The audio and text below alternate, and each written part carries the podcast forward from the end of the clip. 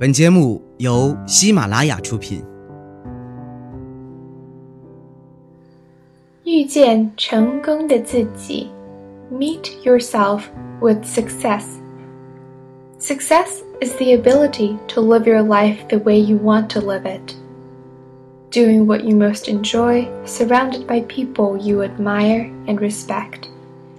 In a larger sense, success is the ability to achieve your dreams, desires, hopes, wishes, and goals in each of the important areas of your life. 成功是一种能力，让你能够过自己向往的生活，做自己最喜欢的事，与自己尊敬及喜爱的人在一起。从更广泛的意义上说，成功是在生活每一个重要的领域中达成梦想、渴望、希望、愿望和目标的能力。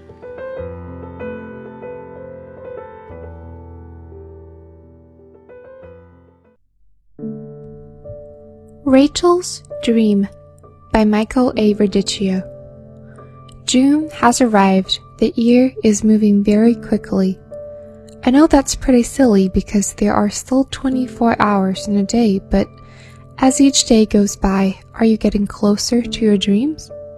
Have you ever noticed that as children grow older, many of their dreams seem to vanish?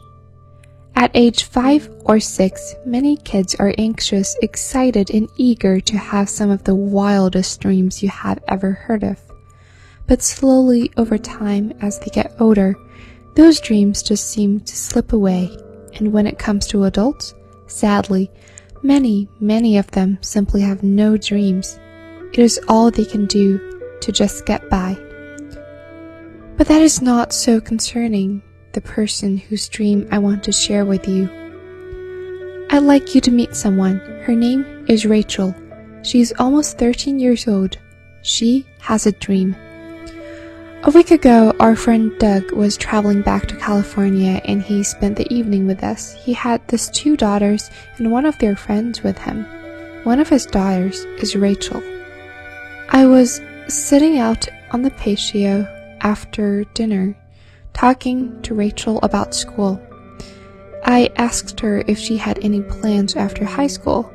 I was delighted with her answer. She knows exactly what she wants to do.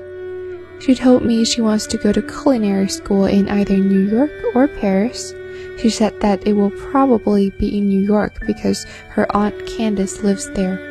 She wants to learn how to do pastries, but her dream doesn't stop there.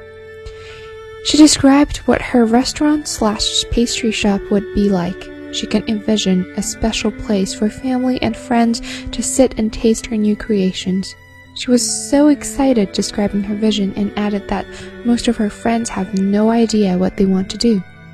So, will her dream ever come true?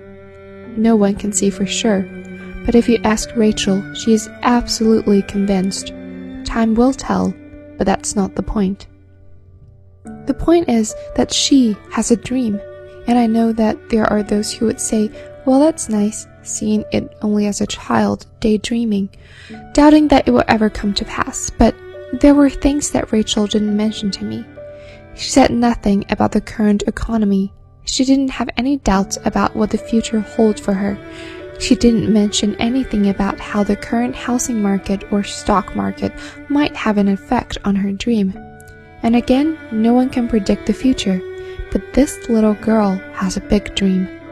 The sad part is that many big girls and big boys have abandoned their dreams for one reason or another. They have accepted that what they call harsh reality and are doing all that they can to just get by. That begs the question when do you stop dreaming? When do you give up on your dreams? When do you just forget all those dreams and accept life as it is? I say never. One of the biggest reasons people abandon their dream is that they can't see any way for them to come to pass.